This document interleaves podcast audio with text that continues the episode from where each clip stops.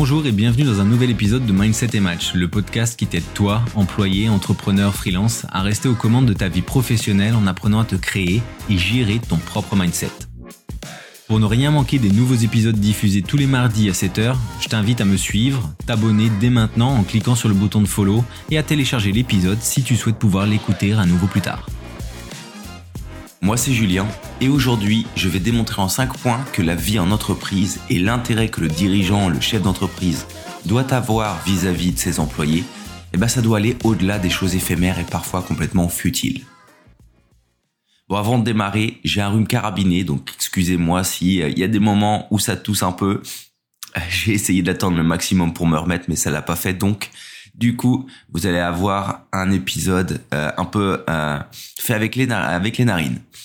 Donc, pour en revenir au sujet, avant de débuter, moi je vais un peu tailler dans les idées préconçues, toutes belles, issues tout droit du monde des bisounours. Premièrement, on n'achète pas la fidélité ou la dévotion. On ne peut pas démontrer sa gratitude et sa reconnaissance avec des baby-foot et des soirées de commémoration. Non pas que je juge les baby-foot et les soirées, hein. je pense que c'est important de pouvoir avoir ce genre de commémoration de groupe et une vie en entreprise qui soit agréable, où on peut, le temps d'une pause, en fait, créer des interactions euh, avec d'autres euh, qui, qui seraient en temps normal purement professionnelles. Mais j'observe tout de même une tendance qui montre un certain manque de discernement dans l'approche en fait que l'on a vis-à-vis des employés. Comme si le patron en fait il se disait bah j'ai un je fais un truc de groupe, on va au resto, c'est au frais de la princesse et puis comme ça je satisfais tout le monde. Bah non, ça c'est pas se soucier de ses employés. C'est juste montrer une forme de gratitude générale certes, mais qui ne prend pas du tout en compte en fait ce que l'employé lui attend. Et voilà pourquoi je vais commencer par la personnalisation de la reconnaissance. Ça c'est le premier point. Plutôt que de créer des événements génériques hein, qui euh, au final se répètent en tant que manager, patron, il faut que tu personnalises la reconnaissance. Comment? Eh bien, en découvrant ce qui compte vraiment pour chaque collaborateur. Certains préfèrent la flexibilité du temps, d'autres des opportunités de développement, d'autres peuvent euh, vouloir se former sur quelque chose, et d'autres peuvent aussi penser à une augmentation, par exemple. Ici, moi, je dis pas que c'est facile ou rapide. Hein. Je dis simplement euh, que ça fait partie intégrante du management. Connaître ses employés, ses collaborateurs et leur montrer, eh ben, que l'on se soucie d'eux aura d'autant plus de valeur que l'on pourra en retirer les fruits euh, plus ou moins rapidement. Par exemple, une personne dont on se soucie et avec qui on entretient de vraies relations, elle aura tendance à, par exemple, beaucoup mieux accepter la contrainte ou même le refus ou même une négociation. Une augmentation, si tu euh, ne peux pas la donner, si tu ne peux pas euh, satisfaire complètement la personne, euh, mais que tu lui proposes autre chose, peut-être se rejoindre au milieu, eh ben, il est fort probable que la déception que la personne aura par rapport à la négociation, elle n'a pas obtenu tout ce qu'elle voulait, eh ben, elle sera beaucoup moins grande parce que tu auras déjà fait un pas et parce que vous avez déjà euh, initié une relation euh, professionnelle dans laquelle tu te soucies de la personne. Et ça, ça m'amène au second point les fêtes, les célébrations, les restos, euh, célébrations communes, ce ne sont pas des éléments de substitution. Ça ne l'est jamais. On ne compense pas avec des fêtes. Les fêtes ne devraient pas remplacer la reconnaissance quotidienne. Ici, on part déjà plus sur la culture d'entreprise. Hein. Mais si tu me suis depuis un moment, tu dois déjà comprendre que tout est étroitement lié. Encourager une culture où les, où les réalisations sont régulièrement célébrées, que ce soit en groupe ou de manière individuelle, c'est quelque chose de primordial. Créer des occasions spéciales, c'est bien, mais à force, en fait, ça devient presque du euh, bon, bah, je vais inviter tout le monde au resto et ensuite j'aurai la paix pour un moment.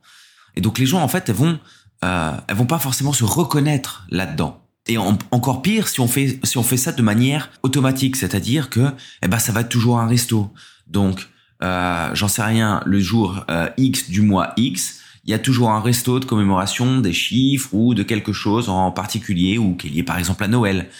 Et donc ça, ça va devenir en fait, ça va rentrer en, entre guillemets dans les mœurs de l'entreprise et ça va plus du tout être considéré en fait comme une forme de reconnaissance.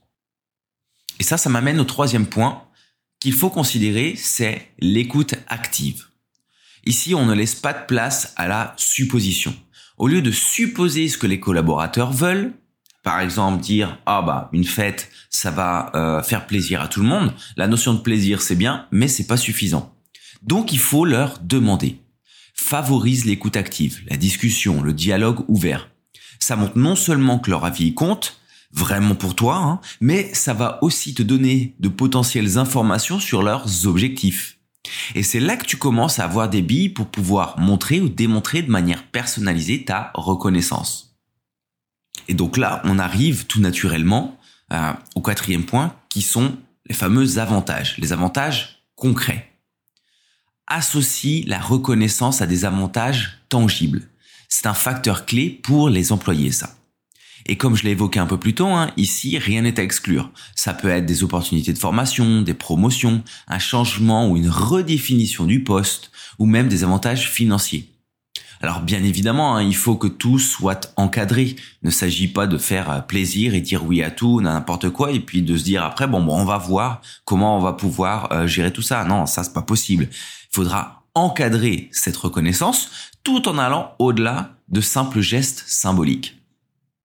Alors j'ai pas encore parlé d'un point qui pour moi est central, logique, du coup je le garde euh, pour la fin, c'est la question de la flexibilité euh, et de l'équilibre travail-vie personnelle. On sait tous que aujourd'hui le travail et la vie personnelle sont étroitement liés. Hein. Quand ça va pas au bureau, bah parfois ça peut ne pas aller, ça peut avoir des répercussions sur sa vie personnelle et vice versa. Et donc du coup c'est un élément qui aujourd'hui est très important. Il faut le reconnaître de plus en plus de personnes, pour plus de, plus en plus de personnes, pardon, le temps est plus presque plus précieux que l'argent.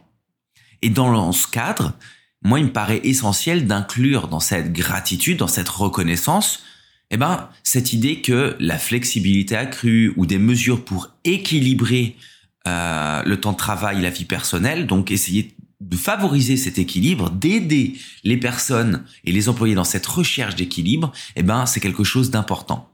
Imaginons que tu souhaites, montrer ta gratitude de manière groupée. Ben, il est fort probable que le, par exemple, le réaménagement des horaires ou même la mise en place de tests, de simples tests pour améliorer cette dite flexibilité, euh, eh ben ce soit beaucoup plus significatif que des cadeaux coûteux, une soirée arrosée, un baby-foot dans la salle de pause que tout le monde touchera une seule fois. Donc voilà, ça c'est quelque chose qui sont en fait des avancées qui peuvent être collectives, mais aussi individuelles montrer sa reconnaissance, ça peut être des choses qui sont euh, personnelles, mais aussi des avancées pour améliorer des choses existantes. Donc, pour conclure, la reconnaissance au travail, eh ben, c'est avant tout un état d'esprit qui se traduit par une démarche quotidienne. Et cette démarche, elle doit être adaptée aux besoins de groupe, mais aussi individuels des collaborateurs. Au final, si on y pense bien, investir dans cette reconnaissance, eh ben ça signifie investir dans la satisfaction, la productivité aussi éventuellement et la performance de l'équipe. Merci d'avoir écouté Mindset et Match le podcast. J'espère que cet épisode t'aura aidé à comprendre que montrer la reconnaissance de la reconnaissance, c'est un vrai travail de fond qui va de pair avec la culture de ton business. Si cet épisode t'a plu, n'hésite pas à t'abonner, partager et si tu veux discuter mindset, bah écoute, tu peux me contacter sur LinkedIn, le lien est en description. C'était Julien, à mardi prochain.